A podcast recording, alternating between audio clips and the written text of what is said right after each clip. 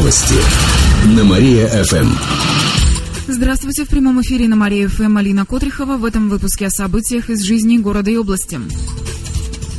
Торговые ларьки снесут в центре города. Речь идет о павильонах, которые расположены на перекрестке Карла Маркса и Воровского напротив здания город администрации. Накануне арбитражный суд Кировской области постановил, что киоски нужно снести. Это должно произойти в течение ближайших 10 дней. Срок аренды земли для этих ларьков истек. Еще два года назад город администрация направила владельцу уведомление об отказе от договора, но комплекс ларьков остался на месте.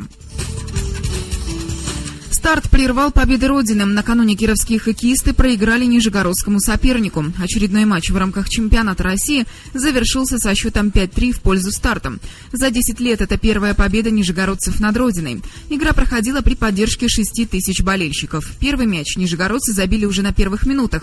К концу первого тайма счет был ничейным 1-1. Во втором команды обменялись результативными атаками. На последних минутах старт забил очередной гол. Главному тренеру Родины Сергею Фирсову пришлось взять взять тайм-аут, но к успеху это не привело. Ну, я, наверное, извинюсь перед болельщиками, которые, наверное, ожидали хорошей, красивой игры от нас, но игры сегодня не получилось.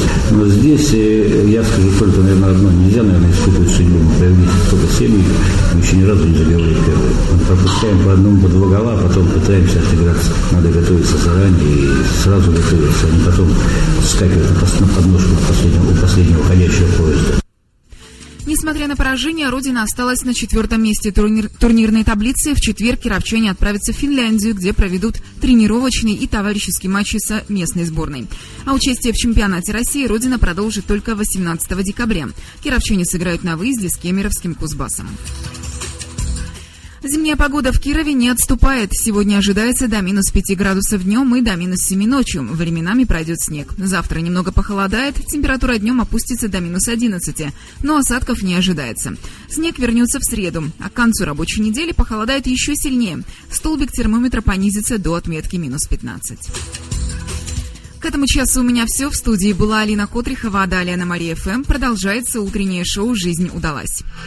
Новости на Мария-ФМ.